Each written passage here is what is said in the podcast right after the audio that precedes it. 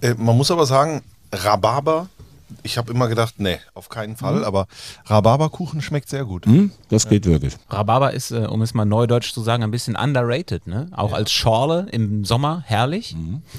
Und jetzt äh, zeigt die Bäckerei Balkhausen große Innovationsfähigkeiten, Genau. indem sie uns hier einen Rhabarberstreuselkuchen kredenzt. Ich finde, es geht nichts über äh, gegen Butter. Geld. Es gibt, geht nichts über Butterstreusel, aber wenn, Alternative dann Rhabarber.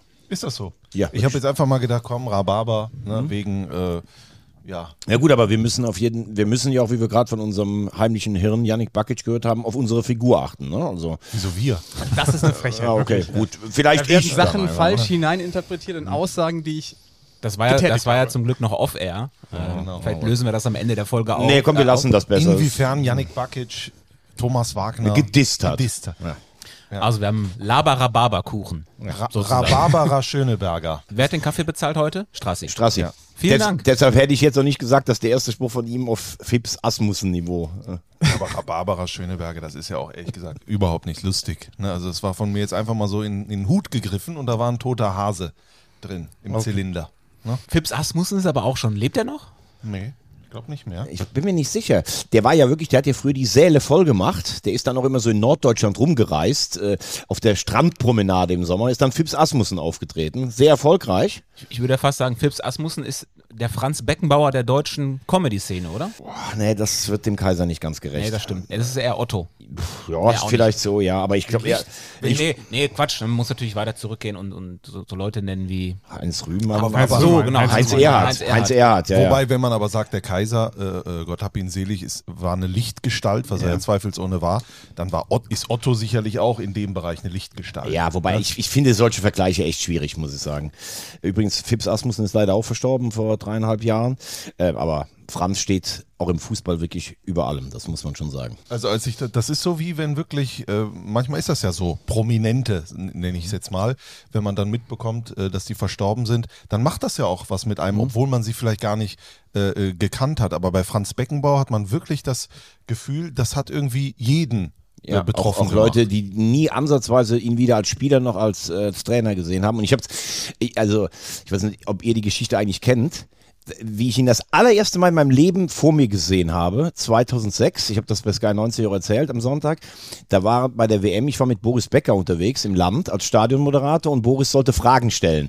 Und Boris hat während des Viertelfinals Argentinien gegen Deutschland in Berlin sind die beiden aufeinander getroffen, Beckenbauer und, äh, und ähm, Boris Becker. Und die Sicherheitsvorkehrungen waren so streng bei der WM, das kann man sich gar nicht vorstellen. Dann meinte äh, Franz dann irgendwann, müssen hoch, Elfmeter schießen.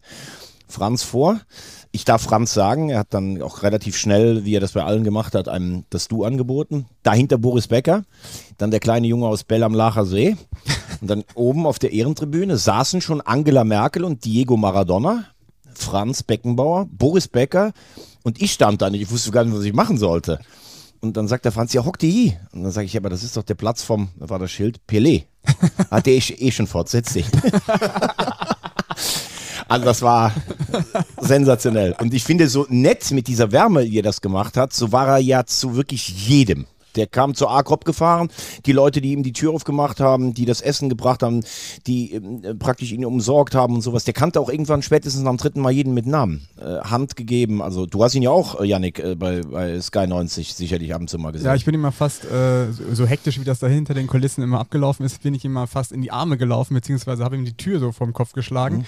Und da war ich natürlich äh, total aufgeregt und dachte mir so, oh Gott, jetzt hast du hier fast äh, Franz Beckenbauer äh, verletzt und so, aber er hat sich äh, das sehr mit Humor genommen alles und äh, hat man schon gemerkt, dass das ein, ein anderer Charakter ist, ein anderer Mensch, äh, hat man gar nicht so von einem erwartet, der so viel erreicht hat im Fußball. Ja, was heißt ein anderer Mensch? Er war ein Mensch. Genau. Einfach, ne? Und das ist ja das, was viele heutzutage, die ganzen Leute, die haben 100.000 Follower bei TikTok und denken, die müssten gar nicht mehr mit irgendwelchen Leuten sprechen. Das war bei ihm ja anders. Und es war auch bei Sky 90. Ich war da mal damals vor zehn Jahren beim Casting, der vierte Gast. Das Casting habe ich dann auch äh, gewonnen, aber dieses wollte ich nur kurz. aber das, äh, äh, das war so eine Probesendung, die gemacht wurde, wirklich mit Patrick Wasserzieher und dann waren wir vier Kandidaten.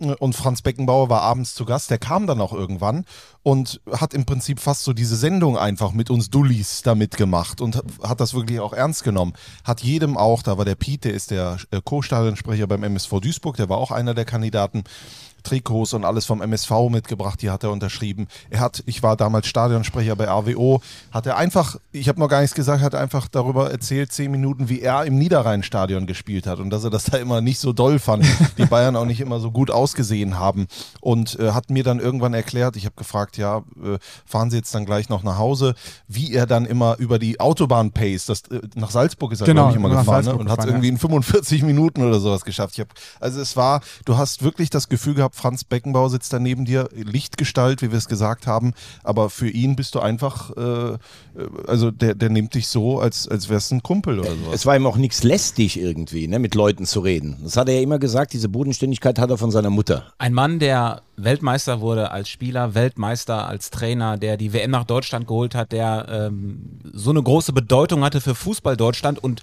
als erstes wird aber immer erzählt, was er für ein bodenständiger und netter Typ war, der immer Zeit hatte für Smalltalks, äh, immer Zeit hatte für Autogramme. Äh, wenn, wenn das so passiert äh, nach deinem Ableben, dann hast du viel richtig gemacht. Und die Dinge, die er vielleicht nicht richtig gemacht hat, dass die so hochgehängt wurden, das liegt natürlich auch so ein bisschen an Deutschland. Ja, und da, und da fand ich ganz toll, was äh, Wolf Fuß gesagt hat. Äh, der hat ja das äh, Spiel von Darmstadt gegen den BVB und dann gab es ja auch wie in jedem Stadion eine äh, Schweigeminute. Und da hat er gesagt, wenn ich, mal, wenn ich diese persönliche Anmerkung noch machen darf, er hätte sich gewünscht, dass das, was heute äh, und in den letzten Tagen alles passiert ist und gesagt wurde über Franz Beckenbauer und kondoliert wurde und Geschichten erzählt, dass das in den letzten Jahren, als Franz Beckenbauer gelebt äh, hat, dass ihm das auch schon widerfahren wäre, so dass er vielleicht nicht mit diesem einen traurigen Auge von uns gegangen wäre, denn das ist ja zweifelsfrei, das sagt ja auch jeder. Äh, die letzten Jahre waren für ihn nicht einfach. Der weiß ja auch selber, dass da ein, zwei Dinge passiert sind, die nicht in Ordnung waren, aber dann, dass wir uns nur darauf eingeschossen haben, irgendwie gefühlt, das war schon sehr Ja, bitter. vor, vor allen Dingen ist ja der Unterschied, nur um eins dazu zu sagen, ich tue mich immer damit schwer, wenn es heißt, wir können überhaupt nicht mit unseren Helden umgehen. Also es gibt Helden, die haben Sachen danach auch gemacht. Da muss ich sagen, da muss man dann auch, also wenn's, wenn du dann andere Menschen auch schlecht behandelst oder benutzt, dann musst du nicht, weil du mal eine Sportlegende warst, das toll finden. Aber eins ist ja klar, bei Franz Beckenbauer mit im Rahmen dieser WM-Vergabe ist tatsächlich wahrscheinlich, und ich finde auch, das muss auch nachverfolgt werden. Wir sind ja keine Bananenrepublik, aber er hat sich ja nicht persönlich bereichert oder sowas. Und deshalb finde ich, wie sich da manche an ihm abgearbeitet haben, das finde ich eine Unverschämtheit. Ah, Die Relation stimmte halt nicht. Ne? Genau. Zwischen dem, sage ich mal, Vergehen und dem, wie er dann äh, behandelt wurde. Und ich glaube, die persönliche Bereicherung, er hat ja dann doch, glaube ich, Geld dafür bekommen, was aber auch total okay ist. Also ich meine, dieser Mann hatte wahrscheinlich die stressigsten Jahre seines Lebens mit, mit dem Besorgen der WM und da soll er gefälligst auch Geld für bekommen. Absolut. Aber das ist vielleicht das Einzige, was ich ihm persönlich äh, sagen würde, und da bin ich bei dir. Es ging ja da, glaube ich, um eine 10-Millionen-Zahlung für, für, die, für den Aufwand, den er hatte. Also in der heutigen Wirtschaft würdest du fast für das, was der gemacht hat, 31 Länder besuchen, über ein Jahr, der hat ja unter, der, der, die Journalisten haben erzählt, die sind in Australien geflogen, da sind alle Journalisten einfach ins Bett gefallen und Franz war der Einzige, es nie die Hotelbar. Was der gearbeitet hat, das war Wahnsinn. Und dafür 10 Millionen zu bekommen, das ist ja im, im Gegensatz, der hat die WM alleine geholt praktisch, das ist ja ein Wahnsinn. Vielleicht wollte er da auf den Kaisersattel auch einmal als menschliche Schwäche noch so einen Heiligenschein drumherum. Ich habe das übrigens umsonst gemacht. Aber damit hat er ja trotzdem keinem geschadet, weil ich finde, 10 Millionen ist noch viel zu wenig, was er da gemacht hat. Ja. Da waren einfach, vielleicht, das hört sich auch immer so an, wenn man so an diese ein, zwei Sachen denkt, äh, dass da eventuell auch nicht immer nur der Kaiser selber, sondern dass er da auch falsch beraten wurde. Äh, das äh, werden wir jetzt alles nicht mehr aufklären. Ich hätte mir nur gewünscht, so wie Wolf Fuß es auch gesagt hätte, äh, hat äh, in Darmstadt, dass er in den letzten Jahren von uns äh, allen äh, das bekommen hätte, was er jetzt bekommen hat, als er von uns gegangen ist. Das hätte ich ihm gewünscht. Er konnte, glaube ich, zu schlecht Nein sagen. Franz Beckenbauer. Am Freitag die große Trauerfeier in der Allianz Arena in München um 15 Uhr. Äh, ich denke, da werden wir alle zugucken und äh, auch nochmal ein Tränchen verdrücken, denn ich finde es schon auch irgendwie ein bisschen traurig. Kriegen wir einen Bezug hin zwischen Franz Beckenbauer und der dritten Liga eigentlich? Giesing. Giesing, ja. ist Grünwalder okay, Stadion, ne? Ja. Damals Ja, aber ich glaube, glaube, wir müssen noch gar keinen äh, hinbekommen. Er hätte dann irgendwann gesagt, so jetzt redest du ein bisschen mit dem Augenzwinkern über Fußball, ne? Nein, ist so. Ja, geht's raus und sprecht's über Fußball. Äh, Eins noch, ich liebe diesen Spruch, auch wenn ich ihn äh, gestern schon gesagt habe. Es gab ja dieses berühmte Studio 54 in New York. Das hat er ja sehr genossen damals, dass er zwei, zweieinhalb Jahre ohne auf der Straße erkannt zu werden, einfach durch New York laufen konnte. Und äh, Cosmos hatte einen Tisch da. Also Mick Jagger, Andy Wall hat ein Bild von ihm gemalt. Es war also jeder, der irgendwas sein wollte und im Nachtleben mal, der wollte in diesen Laden rein. Und der war damals bei Samstag Live. Ähm, Michael Leopold und ich haben es moderiert. Er hat übrigens mit dem Außenriss dreimal diesen Kunststoffball da in diese In die Waschmaschine. da rein. Oder es ist, also es ist so unfassbar. Und dann hat Leo hat dann, wir saßen dann oben mit ihm, hat Leo gesagt, ja, aber das hätte mich schon mal gereizt, so Studio 54, wie war das denn so? Und dann hat er dann erzählt, wer alles da war und dass er einen Tisch hat und hat am Schluss so gesagt, so, aber wo ist Michi? Am Ende, wo ist der Diskothek? Da ist halt auch mal von so einem Balletttänzer angegraben worden. Von Nujev, glaube ich. Ja, ja, genau. Hm? Ach, ist das schön. Ich habe es Ja. übrigens auch sehr genossen, einfach mal äh, in New York unerkannt über die Gottes Willen. Mich hat keiner angesprochen Schön, in New dass York. wir die Es war Kurve schön. kriegen. War Schön. wirklich schön. Ja. Komm, es ist ein neues Jahr. Wir geben noch mal alles rein, ja. Ähm, und ich würde sagen, wir starten doch einfach dieses Jahr mit der besten Folge aller Zeiten. Das würde ich auch sagen. Wollen wir über Fußball reden? Gerne. Getränke in die Hand. Das ist Liga Hitzig und emotionsgeladen. 3. Kritisch auf diese 90 Minuten schauen. So funktioniert das auch. 4 zu 3, der dritte Liga-Podcast von Magenta Sport. Wollen wir das mal so stehen lassen? Herzlich willkommen, seid gegrüßt, schön, dass ihr eingeschaltet habt. Es ist Dienstag, der 16. Januar 2024. Hier ist Folge 22 von 4 zu 3, der dritte Liga-Podcast von Magenta Sport. Wir starten rein in das neue Jahr. Wie immer gilt auch für dieses Jahr nach dem Öffnen innerhalb von zwölf Monaten verbrauchen. Und wir kommen zum ersten Teilnehmer der Runde. Bei ihm ist der Kalender so vollgepackt, dass es heißt, ein Veggie-Jahr sind sieben Menschenjahre. Wie bei, wie bei einem Hund quasi, nur dass er Sternzeichen Löwe ist. Korrekt, ne? Ja, sehr gut. Ja. Sein Jahreshoroskop sagt äh, dementsprechend, freu dich auf magische Momente in der Liebe und beeindruckende Joberfolge. Also alles wie immer bei Thomas Wagner. Guten Morgen.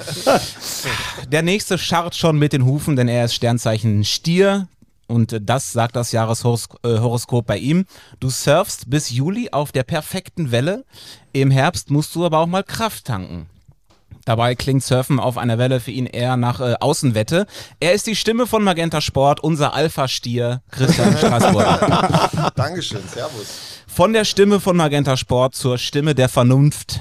Er ist äh, Sternzeichen Krebs, aber gleichzeitig auch so ein gründlicher Journalist, äh, dass er sagt, wenn ich wissen will, wie die Sterne stehen, dann rufe ich bei der NASA an. Äh, dennoch kriegt auch er sein Jahreshoroskop und da heißt es, öffne dich neuen Ideen, Saturn will dich 2024 mutig sehen.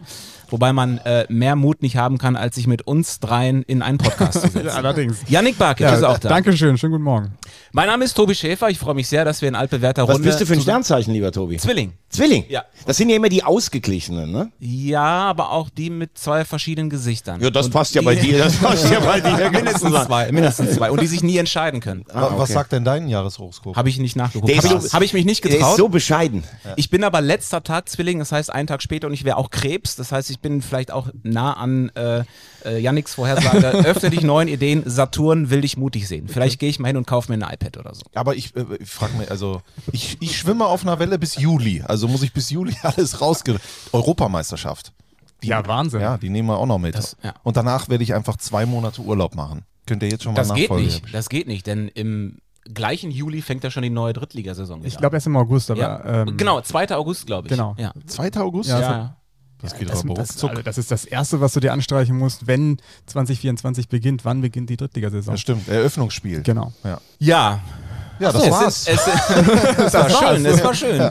Äh, Es sind wahnsinnig viele Dinge passiert in der Winterpause. Wir werden das natürlich versuchen, alles irgendwie zu besprechen. Wollen wir beginnen mit dem. Nee, nee, nee, nee. Jetzt fangen wir erstmal. Ich habe ja was mitgebracht. Ich war ja im Urlaub. Ach so, jetzt gibt's doch Geschenke. Strassi war ja in New York. Ich wusste nicht, dass das hier so ein langes Entree wird äh, zu Franz Beckenbauer. Das habe ich jetzt alles gar nicht erwartet. Jetzt wird es natürlich noch mal länger, auch wenn jetzt manche schon abschalten. Aber Nee, ich war ja überhaupt in Mexiko und ähm, da habe ich euch Vieren, äh, euch dreien natürlich was mitgebracht, was ich jetzt hier auspacke. Und ähm, da ihr ja immer so gerne ähm, Alkohol trinkt, habe ich euch allen ähm, einen kleinen Mezcal mitgebracht. Oh, Gottes Willen. ah, ja, das ist natürlich die mexikanische, ja, ja, so sehr ein geil. Salzsäckchen Ja, dran. Genau. Und jetzt ähm, Ist da nicht auch immer so ein Wurm drin eigentlich? Ja, genau. Ähm, Den hast du auch Der dabei. hat es jetzt nicht. Der hat, Im Souvenirshop gab es nur den. Ähm, Der ist hier durch den Zoll gekommen, der Wurm. genau. Und äh, den, das könnt ihr jetzt entscheiden, ob wir den jetzt zusammen trinken während der Folge, weil der Wecki ja vor der, vor der Weihnachtspause immer gesagt hat, er würde immer so gern trinken hier im Podcast. Ja gut, aber ich muss ja gleich fliegen, also nicht selber, aber jetzt so direkt einen hochprozentigen hier zu nehmen am hab frühen Morgen, da habe ich selbst, gegessen. also selbst kurz zur ich Erklärung, vor. Mezcal ist ähm, das ähm, mexikanische Nationalgetränk, ne? oder ja, Nationalgetränk ist glaube ich eher die Cola, ähm, aber äh, so was Spirituosen angeht, ist es das Getränk. Ist das Tequila oder was? Ähm, Mezcal ist die Spirituose und Tequila ist ein, ein, eine, Produkt ein daraus. Produkt daraus. Okay. Also wir kennen in Deutschland eigentlich nur Tequila, aber Mezcal ist so das einzig wahre so in Mexiko. Also ich trinke meins nächsten Dienstag, Alles klar. bevor ich dann nach Waldhof fahre. Ich warte noch mal ein paar Minuten. Vielleicht ergibt sich noch mal die Gelegenheit heute in diesem Podcast. Äh, Dry January, sage ich nur, ne? Deswegen. Aber erstmal herzlichen Dank fürs. Ja. Ja, Ja, äh, ey, ganz ohne Scheiß, das ist ja sensationell. und, toll. und toll, wie mit welchen guten Voraussetzungen. Ich bringe nächste Woche eine Kiste Weißbier mit und dann knallen wir die hier morgens schon beim Aufzeichnen weg. Ja, Strassi, hast du auch mutig sein, ne? Ja, genau. Strassi, hast du auch was aus New York mitgebracht? Ja, das ist aber kein Alkohol. Das gebe ich euch danach. Es ist aber auch irgendwie bewusstseinserweiternd.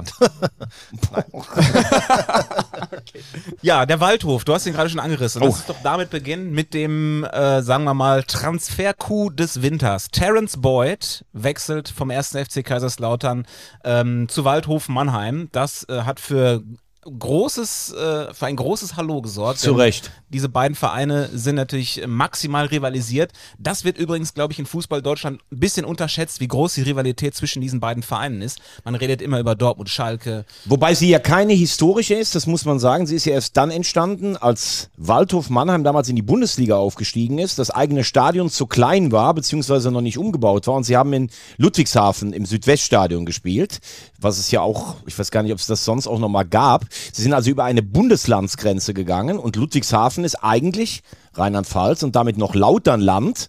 Und damit begann die Rivalität eigentlich erst, weil in der Historie ist dann schon eher Saarbrücken oder der KSC der äh, regionale Kon Kontrahent. Und seitdem hat sich das richtig hochgeschraubt Ja, in den vergangenen Temper- 40 Jahren. Die Temperatur bei den Spielen, wenn die beiden aufeinandertreffen, Ja. die ist sehr, sehr hoch. Ähm, andererseits, also wir werden jetzt gleich diskutieren, äh, was dafür spricht, was dagegen spricht. Aus unserer Sicht, als, äh, als Macher der Übertragungen der Spiele, freuen wir uns natürlich über so einen Typen wie, wie Terence Boyd, der immer für legendäre Interviews auch bekannt ist, der zum Beispiel mal äh, sagte, das war damals in Osnabrück, glaube ich, ne? Das war Corona-Zeit noch oder er hatte irgendwie Corona und war auf den letzten Drücker erst äh, quasi freigetestet, ist dann nachgereist noch zum Spiel und erklärte dann nach dem Spiel, er hat dann das Tor gemacht zum Sieg, ähm, Genau. FC, FCK in Osnabrück äh, und hat dann sein Erfolgsrezept quasi erklärt danach. Hab zwei Kaffee getrunken, ein Mettbrötchen und ja, das ist natürlich ein Tag, den ich mir so nicht vorgestellt hätte. Ja, also aus medialer Sicht, also wir können den Transfer jetzt einmal durchdeklinieren. Ich fange mal an mit der medialen Sicht. Äh, genial. Ich habe mich einfach nur gefreut, dass der wieder zurück in der Liga ist. Ich glaube, äh, das hat man auch in den letzten Jahren gemerkt. Wir haben ihn, das Wort ausgeschlachtet ist ein bisschen, ein bisschen hart, aber es ist so, wir, natürlich freuen wir uns, wenn der zum Interview kommt, weil da halt immer et- etwas Substanz einfach dahinter steckt. Das hat Sat1 gemacht bei der Relegation, das hat Sky über Jahre gemacht und äh, ich finde es überragend, dass er jetzt wieder zurück ist. Aus medialer Sicht, äh, ja, ein, ein Geschenk für uns. Also ich muss, ich sag's ganz ehrlich, ich bin komplett entsetzt. Ich kann das zu 0,0 Prozent nachvollziehen. Ich muss ehrlich Aus, sagen, aus seiner Sicht oder dass der Waldhof ihn holt? naja, dass der Waldhof ihn holt, das kann ich total verstehen, weil du die Chance auf den Klassenerhalt mindestens um das Doppelte steigerst. Also das ist ein Stürmer, der dir wahrscheinlich zehn Tore garantiert und damit die Chance auf den Klassenerhalt ähm, total erhöht. Äh, dass der Spieler sagt, ich möchte in Lautern jetzt kein Ersatzspieler mehr sein, sondern möchte spielen, das kann ich auch verstehen. Was mich ein Stück weit, und das, deshalb sage ich das auch, wenn man überhaupt noch an irgendwas im Fußball glauben soll, dass ich sage, ähm, ich bin Fan dieser Mannschaft und ich lebe vielleicht auch als Fan so eine gewisse Derby-Rivalität, die ja, äh, das meinen wir, mit ein paar Frotzeleien einhergeht und du sagst ja, bist vielleicht auch ein bisschen stolz auf deinen Club, wenn der gewisse Werte vertritt und sowas. Ähm, ich verstehe natürlich, dass Terence Boyd sagt, ich möchte in der Nähe meiner Familie sein. Aber wenn man sich so mit dem ersten FC Kaiserslautern identifiziert hat, wie er das hat, und er ist ja ein Spieler, der auch glaubwürdig ist, weil er ja sich auch reinhängt, auch bei all seinen Stationen. Du lässt dir ein Tattoo stechen mit Lautre und dann gehst du zum SV Waldhof Mannheim. Das ist für mich, das sage ich ganz klar, da mögt ihr jetzt alle sagen, du bist, äh, das ist Anachronismus, was du da erzählst und sowas. Das geht für mich einfach nicht. Ich will sowas nicht, weil ich möchte, wenn ich mich als Spieler so damit identifiziere, das wäre ähnlich, wir beide haben gesprochen, Yannick, vielleicht kann man es jetzt, weil wir hier in Köln sitzen, wenn Jonas Hector jetzt am Ende noch gesagt hat, ich gehe noch ein Jahr nach Gladbach weil, weil das, das passt einfach nicht. Und ähm, es, es gibt so ein paar. Bei Andreas Möller damals zum Beispiel Dortmund-Schalke fand ich war es ein bisschen was anders. Dortmund wollte den Vertrag nicht verlängern. Ähm, und der hat auch nie so dafür gestanden, dass er nur für Dortmund, der hat vorher schon für Frankfurt gespielt und der war bei Juventus und hat dann, das war, fand ich sogar mutig, weil, weil Beuth wird sich ja bei Waldhof auch reinhängen. Aber wenn ich jetzt Lautern-Fan wäre, ich würde sagen, das gibt's doch eigentlich gar nicht. Der geht jetzt wirklich dahin. Und wenn ich Walto-Fan wäre, würde ich sagen, okay, der hält uns die Klasse, aber der hat doch, der, der, der ist das Tattoo. Also, ich möchte sowas nicht. Punkt. Es haben sich tatsächlich auch Lautern-Fans bei uns gemeldet. Wir haben ja aufgerufen, ähm, die Meinung dazu ähm, uns zu sagen über unser 4 zu 3 Handy. Die Nummer steht in den Show Notes. Das heißt, wenn ihr irgendwie mal ein Anliegen habt, dann, dann schickt uns gerne was, Sprachnachricht oder Textnachricht. Und äh, wir haben mal hier zwei Lautern-Fans stellvertretend. André und David sind das mit ihrer Meinung zum Wechsel von Terence Boyd zu äh, Waldhof Mannheim. Als ich gehört habe, er wechselt nach Waldhof, dachte ich erst, das wäre der 1. April oder das kann nicht wahr sein. Er hätte können überall hinwechseln, auch nach Sandhausen, das wäre auch in der Nähe gewesen, aber nicht zum Erzrivalen nach Waldhof. Wie es jetzt nach der Trennung abläuft, schon etwas befremdlich. Ähm, auch seine Aussagen jetzt über sein Lautern-Tattoo, dass er das bedecken möchte aus Respekt und so weiter. Die Lautern-Fans sehen das so, dass die größte sportliche Erfolgszeit von Boyd eigentlich bei uns war. Er hat mit uns den, den fulminanten Drittliga-Aufstieg gefeiert über die Relegation, hat eine wahnsinns letzte Zweitligasaison gespielt, zu Recht das Lautern-Tattoo gemacht, aus dieser Laune heraus auch. Und da soll er dazu stehen und das einfach offen, offen lassen. Und ich meine, wenn man zum Waldhof wechselt, dann muss man eben auch damit, damit rechnen, dass das bei manchen Waldhöfern da nicht gut ankommt. Aber dann steh dazu, Junge, und behalt es und zeig, was, was eine geile Zeit in deinem Leben war, ganz einfach. Das, das ist die beste Zuschauerzuschrift, die ich jemals in meinem Leben gehört habe. 1000 Prozent unterschreibe ich das. Boah, das ist echt ein schwieriges Thema, äh, wenn man so auch nicht mittendrin dabei ist. Ne? Wenn man kein Protagonist war, äh, der da auch alle Informationen hat. Aber so wie sich das ja auch anhört, äh, der Vertrag wäre ja auch ausgelaufen, der FCK hätte den nicht verlängert mit, mit Terence Boyd und gleichzeitig war auch aufgrund der Transfers, die da getätigt wurden, unter anderem ja auch äh, ähm, hier äh, Bamwaka Simakala etc., viele neue Offensive, war dann wirklich nicht mehr viel Möglichkeit für Boyd zu spielen. Dann, wir haben ihn ja, Janik, du hast es gesagt, schon Jahre begleitet und er war auch in anderen Formaten, wo ich dann auch dabei war, immer zu Gast und hat da schon immer ähm, reüssiert, wie wichtig ihm das Thema Familie ist und dass er überhaupt gar keine Lust und das seiner Familie auch nicht mehr zumuten will, irgendwie umzuziehen oder sowas äh, mit den Kindern und der Frau, die da ja auch herkommt. Ähm, diese, ganzen, äh, diese ganze Gemengelage, wenn, wenn sie äh, Terence Boyd dann dazu bringt, dass er sagt, so, ich möchte jetzt hier einen Verein, der in der Region ist, dann kann ich das absolut nachvollziehen. Dann ist es ja wohl so, dass er zum SV Sandhausen gegangen wäre, der SV Sandhausen aber nicht bereit war, die utopische Ablösesumme zu bezahlen, die der FCK da aufgerufen hat. Einem verdienten Spieler, der nur noch ein halbes Jahr Vertrag hat, ich glaube, äh, dem entgegnet man besser als mit kolportierten 300.000 Euro für einen Drittligisten. Ähm, denn der Waldhof hat ja auch keine 300.000 Euro schlussendlich bezahlt. Ähm, das heißt, Terence Boyd, so sieht es für mich zumindest aus, hat, glaube ich, alles getan, dass er nicht am Ende zum Waldhof geht. Nur irgendwann muss er natürlich auch wissen, er ist 32, äh, er hat sicherlich auch noch nicht ausgesorgt, er hat auch noch ein paar gute Jahre vor sich, muss noch Geld verdienen und sowas. Dann entscheidet er sich am Ende, am, äh, wirklich am Ende dieses ganzen äh, vollgeschriebenen Blattes äh, für den Wechsel zum Waldhof. Das kann ich dann schon nachvollziehen, auch wenn es emotional äh, genau das ist, was Thomas Wagner gesagt hat, genau das ist, was dort in den Sprachnachrichten gesagt wird. Mir wird ein bisschen zu wenig über den ersten FC Kaiserslautern gesprochen, der auch dafür gesorgt hat, dass das jetzt am Ende so passiert ist. Genau, das ist auch so ein Punkt. Äh, wir, wir, wissen ja nicht, was, was in den internen Gesprächen bei Lautern und Beuth herausgekommen ist. Vielleicht äh, wollte Lautern ihn auch weghaben, vielleicht wollte Beuth ja auch bleiben, das kann ja auch sein. Das kommt jetzt gerade, also man blickt nicht so richtig durch bei diesem Transfer. Ich sehe es aber dann auch eher aus ähm, der rationalen Sicht. Also ich finde den Wechsel aus sportlicher Sicht macht das total Sinn. Beuth gibt dir eine, Nicht-Abstiegsgarantie eigentlich. Also ich bin noch viel mehr bei Veggie, was, was das angeht, was das Sportliche angeht. Für mich hat Mannheim mit diesem Transfer den Nicht-Abstieg geschafft. Auch die 100.000 sind so gut angelegt, wenn es die sind am Ende. Ähm, ich finde, äh, was zu wenig herausgestellt wird, ist, dass der, also hinter diesem Spieler Boyd steht ja immer noch ein Mensch. Und der Mensch hat sich dann eben halt für die Familie entschieden, was ja total äh, logisch ist. Also weil die Familie einfach über allem steht und dann hat er natürlich diese starke Zeit beim FCK, auch mit diesem Tattoo. Der hatte, das Erlebnis wird ihm auch nie wieder jemand nehmen, auch die, wird auch den Fans halt niemand nehmen, aber es, er darf ja dann trotzdem äh, sein Leben, sein Fußballleben auch noch weiterführen und dann halt eben für den Wald. Ja, aber, aber Entschuldigung, äh, äh, muss ich jetzt gerade direkt einhaken. Es gibt in Deutschland 18.795.000 Fußballvereine. Und mir wird jetzt zu viel ein bisschen gesagt, also natürlich ist die Familie immer das Wichtigste im Leben, aber wenn ich wie Terence Boyd damit auch kokettiere, dass ich mich so mit meinem Verein identifiziere, es hat ihn ja auch niemand gezwungen, ein Lautern-Tattoo zu machen, sondern er hat so getan, als wenn Lautern für ihn der Höhepunkt seiner Karriere ist, als wenn das genau der Verein ist, für diese Werte will er auch stehen. Und ein Jahr später geht er zu dem Verein, also das hat der Tobi richtig gesagt, es gibt keine fünf, sechs Rivalitäten in Deutschland, die größer sind aktuell als die Rivalität. Und eins müssen wir jetzt auch sagen, natürlich muss der Geld verdienen. Aber der wird jetzt in Waldhof auch nicht so viel verdienen in den zwei Jahren, dass er ausgesorgt hat. Und auf der anderen Seite hätte er vielleicht auch woanders noch, ja gut, dann wäre er vielleicht in die, in die Regionalliga gegangen, hätte er kurz und klein geschossen nach Offenbach, der hätte vielleicht auch noch Geld verdient. Ich will damit nur sagen, natürlich kann ich immer verstehen, dass ich, äh, dass die Familie das Erste ist. Wenn ich aber so, und ich habe Beuth immer total seine Interviews geschätzt, seine Spielweise, alles, aber er hat sich schon auch zu einer Marke gemacht mit der Art, wie er gespielt hat.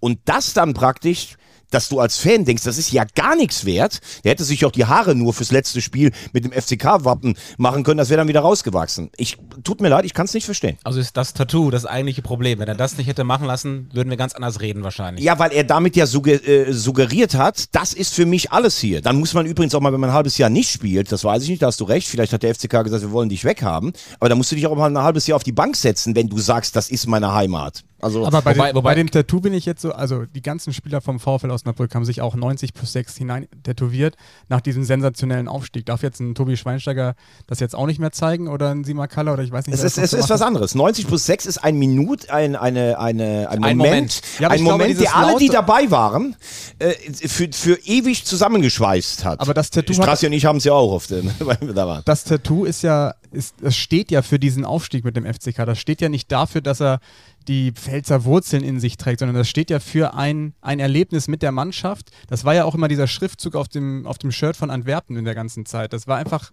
das stand eben für diese Mission Aufstieg und die hat er erfüllt mit der Mannschaft und ich finde das. Wie, du hast ja vorhin dieses Rationale gesagt und äh, Veggie ist ja das äh, auch emotionale Sprachrohr jetzt gerade gewesen. Ich habe versucht, das ein bisschen so äh, erklärbar zu machen. Übrigens, es gibt weder eine richtige noch eine äh, falsche Meinung. Also und außerdem ist es Terence Boyd Entscheidung, was er da tut. Und wir äh, sind jetzt diejenigen, die darüber urteilen oder reden oder wie auch immer. Ähm, Fakt ist, dass da eine Liebe entstanden ist und zwar auf beiden Seiten. Und wenn diese dann jetzt natürlich jetzt zu Ende geht, ist klar, dann ist es wie in einer Partnerschaft, äh, dann, dann bleibt Schmerz. Ja? Also Boyd hat die Fans dadurch enttäuscht äh, und wahrscheinlich, so sieht es zumindest aus, hat der Verein oder die Vereinsverantwortlichen Terence Boyd äh, durch die Art und Weise, wie sie mit ihm umgegangen sind, haben sie ihn enttäuscht. Und dann äh, ist aus Emotionen irgendetwas entstanden, was viele nicht verstehen können ich glaube, dass wir nur zu einem Ergebnis kommen könnten, was äh, irgendwie so ein bisschen dann auch äh, wahr ist, wenn wirklich die Wahrheit auf den Tisch kommt. Was hat der erste FC Kaiserslautern mit Terence Boyd vorgehabt und was hatte Terence Boyd vor? Wenn der FCK gesagt hat, du spielst nicht mehr, es, es gibt keine Möglichkeit mehr, du kannst dich jetzt ein halbes Jahr hier hinsetzen oder nicht. Und Terence Boyd ist am Ende ja auch ein Sportler, der ja will ja auch spielen, das ist ja auch klar. Ja, äh, ähm, dann kann ich verstehen, erstens, dass er über einen Wechsel nachdenkt. Wenn Terence Boyd dann gesagt hat, ich will zum SV Sandhausen und die sich ablösetechnisch nicht geeinigt haben, was soll Terence Aber, Boyd da aber, machen? aber Strassi, alles richtig bis dahin.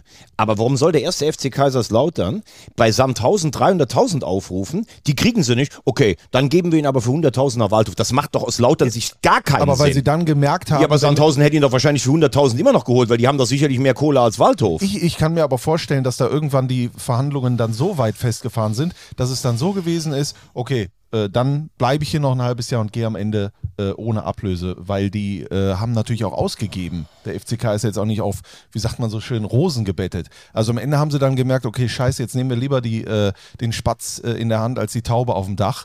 Und so ist es dann gekommen. Und ich glaube, dass da am Ende keiner gewonnen hat. Da hat keiner gewonnen, außer der Waldhof, weil die jetzt einen tollen Spieler haben. Ähm, die einzige Lösung ist, so schnell wie möglich ein Waldhof-Tattoo und halt diesen, diesen, diesen Konflikt befrieden. Buwe. Vielleicht, Buwe. vielleicht wird, vielleicht wird Terence Boyd ja der Einheitskanzler zwischen, äh, zwischen Lautre und den Buwe. Nein, aber mein letzter Satz noch dazu. Ähm, keiner ist jetzt im Kopf von Terence Boyd drin, aber wir alle verdienen ja auch unser Geld mit diesen wahnsinnigen Emotionen, die der Fußball freisetzt. Es ist eben nicht nur ein Wechsel von Volkswagen zu Audi oder sowas, sondern es lebt davon, dass auf dem Betze 40.000 pilgern und ins äh, Karl-Benz-Stadion 15.000, die wirklich alles für ihren Verein geben würden. Und das meine ich jetzt natürlich die, die es friedlich machen. So. Und wenn dir so etwas genommen wird, wo du ran glaubst, ich glaube, als lauterer Fan konntest du dich auch mit Beuth identifizieren. Einer, der immer alles gibt. Wenn ich an dieses Tor denke, was der damals gegen, war das nicht gegen Saarbrücken, dieses Ding? Wo die ganze Westtribüne explodiert ist, da kriege ich ja selber jetzt noch eine Gänsehaut. So. Das, es heißt natürlich nicht, wir sind Neutrale. Natürlich ist ein lauter Mensch oder Fan nichts Besseres als ein Waldhof-Fan und umgekehrt.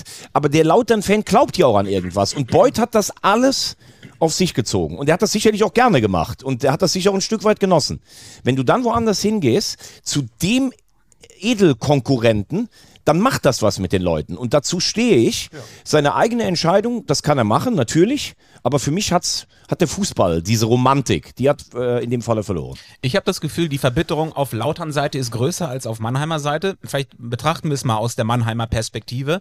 Äh, ich habe nämlich, wie es der Zufall will, an Weihnachten einen Waldhof-Fan kennengelernt. Das war So was tatsächlich, es gibt welche.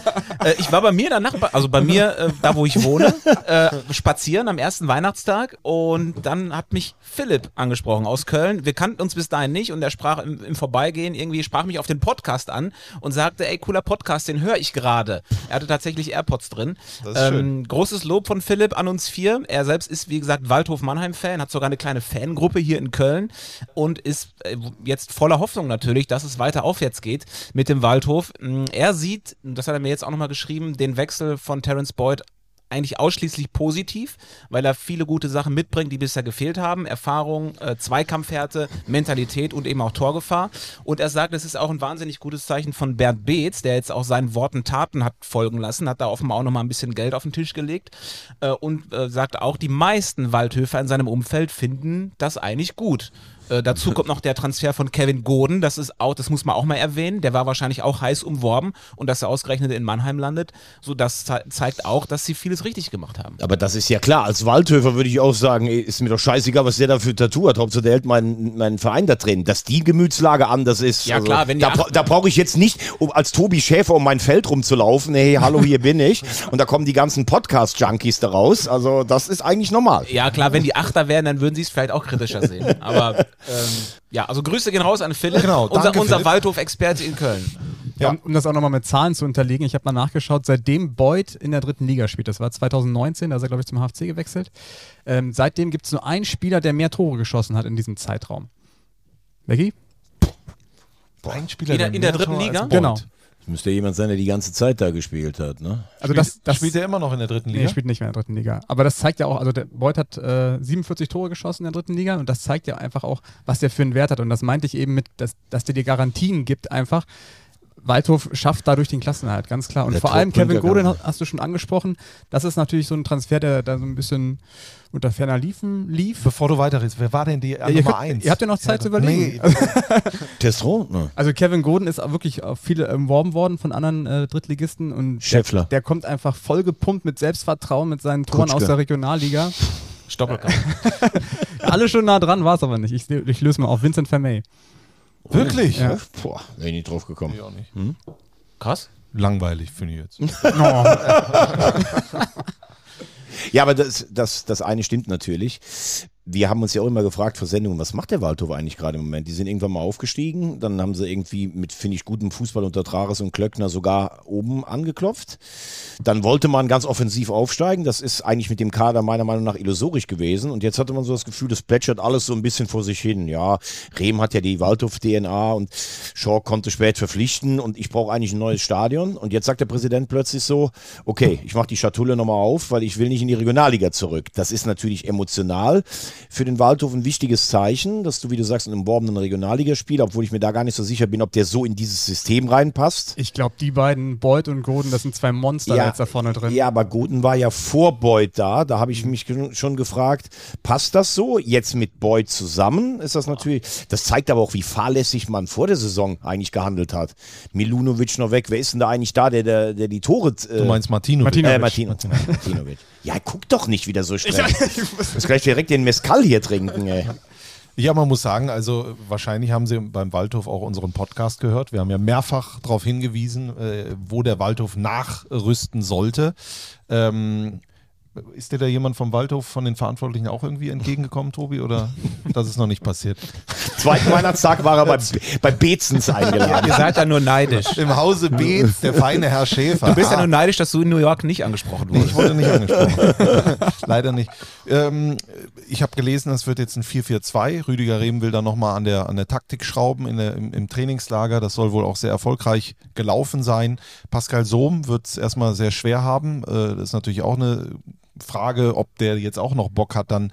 Der geht jetzt nach Sandhausen. Der geht nach Sandhausen, genau für 300.000 Euro. Der geht nach Lautern. Ähm, äh, aber ich, ich habe auch das Gefühl, da geht noch mal so eine Knopfhose auf, jetzt untenrum im Abstiegskampf. Sowohl beim Waldhof als auch bei den äh, von uns ja schon sehr oft, oder sagen wir mal auch von mir, sehr oft gescholtenen Duisburgern. Ja. Also ja, genau. Vielleicht abschließend nur zwei Komplimente äh, für den Waldhof oder beziehungsweise für Tim Schork, der sich viel Kritik anhören musste, aber jetzt erstes Mal an Rehm festzuhalten äh, und das durchzuziehen, das finde ich immer ein super Zeichen, wenn du in so stürmischen Zeiten das dann doch oder dich dann, dann, dann dazu entschließt, nee, wir halten am Trainer fest und dann jetzt solche Transfers zu holen. Also ich finde, das Momentum ist so dermaßen wieder auf, auf Mannheims Seite. Jetzt müssen sie natürlich aber liefern. Erstes Spiel in Lübeck ist natürlich eigentlich gleich mal eine Partie, wo du dann auch ähm, gewinnen musst. ist brutal schwer. Auf jeden Fall, musste gewinnen. Brutal schwer. Alle Augen auf Beuth gerichtet, der muss direkt Und auf hinfahren. Schnorre. Auf, auf Schnorre, genau. Schnorri. Kommen wir gleich noch. Schnorri ist zurück, ja. Ma machen wir erst Schnorri oder machen ja, wir komm, erst ja, einmal kurz Da, da, da machen wir es da. Also ich finde es einen, einen guten äh, Transfer. Ich finde Schnorrenberg einen unterschätzten Trainer. Eigentlich hat er überall, wo er war, abgeliefert. Er hat dann vielleicht mit den Abschied... Warum lasst du so? Ja, steht alles hier. Ach Ich so. habe alles aufgeschrieben. Entschuldigung. Dann, dann mache ich es ganz kurz. Man muss ich, aber sagen, du bist heute sehr empfindlich, Thomas. ne? Auf alles wird hier geachtet. Du hast irgendwie, ist es das neue Jahr? Hast du ein bisschen mehr Gut, also ich muss ehrlich sagen, dass Yannick eigentlich unser Zart beseitigt, der mich so empfangen hat. Aber gut, vielleicht bin ich heute emotional. Das Vielleicht ist so der Jahr, der Jahr, der mutig ist er.